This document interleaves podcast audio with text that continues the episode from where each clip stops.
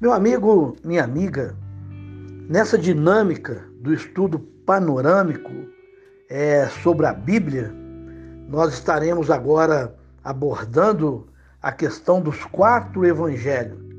Os evangelhos apresentam Jesus Cristo, nosso Salvador e Senhor. O doutor Van Dijk disse: suponhamos que quatro testemunhas é, comparecessem perante um juiz para depor sobre certo acontecimento e cada uma delas usasse as mesmas palavras. O juiz provavelmente concluiria que o testemunho delas eram de valor excepcional, mas que a única coisa certa, sem sombra de dúvida, é que haviam concordados em contar a mesma história. Todavia, se cada um tivesse contado o que tinha visto e como tinha visto, aí então a prova seria digna de crédito. Quando lemos os quatro evangelhos, não é exatamente isso que acontece. Os quatro evangelhos é, contarão a mesma história, cada um ao seu modo. Por que se chama sinóptico? A palavra evangelho vem de duas palavras gregas, eu e agelion, e significa boas novas. Os quatro autores são chamados evangelistas, isto é, portadores de boas novas. Os três primeiros evangelhos, Mateus, Marcos e Lucas, são chamados sinópticos, porque, ao contrário de João, apresentam uma sinopse da vida de Cristo. A palavra sinopse vem de duas palavras gregas que significa ver em conjunto, ver coletivamente. Por isso, esses três evangelhos podem ser vistos em conjunto. Os sinópticos apresentam semelhança e diferenças impressionantes.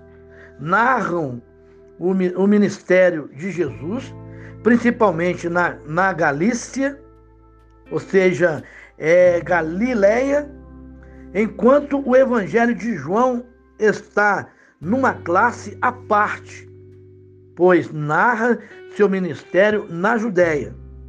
Os sinópticos registram seus milagres, parábolas e mensagens dirigidas às multidão. O de João apresenta seu discurso mais profundo e abstratos, suas controvérsias, orações. Os três apresentam Cristo em ação. O de João é retrata Cristo em meditação e comunhão. Ei-lo aqui, o prometido chegou, aquele de quem todos os profetas é, predisseram, Jesus Cristo Senhor. Todos os profetas do Antigo Testamento é, asseguraram muitas vezes ao povo escolhido que o Messias viria e seria o rei dos judeus. Por isso, esperavam com ansiedade e patriotismo a vinda deste rei com pompa e poder. Espere encontrar nos evangelhos aquele de quem Moisés escreveu na lei, a quem se referiram os profetas, é, Jesus, João 1, 4, 45. Mas você o achará infinitamente mais belo em pessoa do que a visão em que qualquer profeta teve dele. Lemos, lemos em Isaías, capítulo 7, versículo 14: Portanto, o Senhor mesmo vos dará um sinal, e eis que a Virgem concederá e dará à luz um filho, e lhe dará, ou seja, lhe chamará Emanuel, Deus conosco. É dele que os evangelistas falam. Os evangelhos apresentam Jesus em nosso meio. Jesus diz, João diz, é o verbo e o verbo se fez carne e habitou entre nós. João 1:14. Imagine, só Deus descendo do céu, dos céus, para viver entre os homens. Parece que o evangelho são o centro de toda a Bíblia. Tudo o que os profetas disseram a respeito da vida e da obra terrena do nosso Senhor é tudo o que vem depois em Atos, nas epístolas. É, procede dos evangelhos. Os evangelhos contam quando e como Cristo veio. Meu amigo, minha amiga, esse, essa panorâmica da Bíblia, ela nos traz um segmento e dá para nós é, informações, dá para nós é, clareza e traz para nós um despertamento.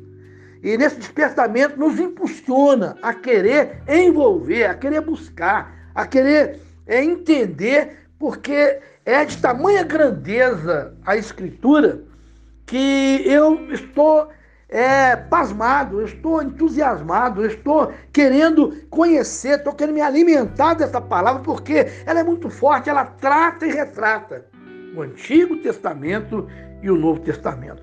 Veja, para nós estarmos finalizando esse segundo tópico, as epístolas registram porque é para que Cristo veio. Observe a posição dos evangelhos. Ficam no fim do Antigo Testamento e antes das epístolas. A Bíblia, num relance, o doutor William Hay, é, Griffin Thomas é, sugere quatro palavras a fim de ajudar-nos a lidar com toda a revelação de Deus preparação no Antigo Testamento, Deus prepara a vinda do Messias. Manifestação nos quatro evangelhos, Cristo entra no mundo, morre pelo mundo e organiza sua igreja.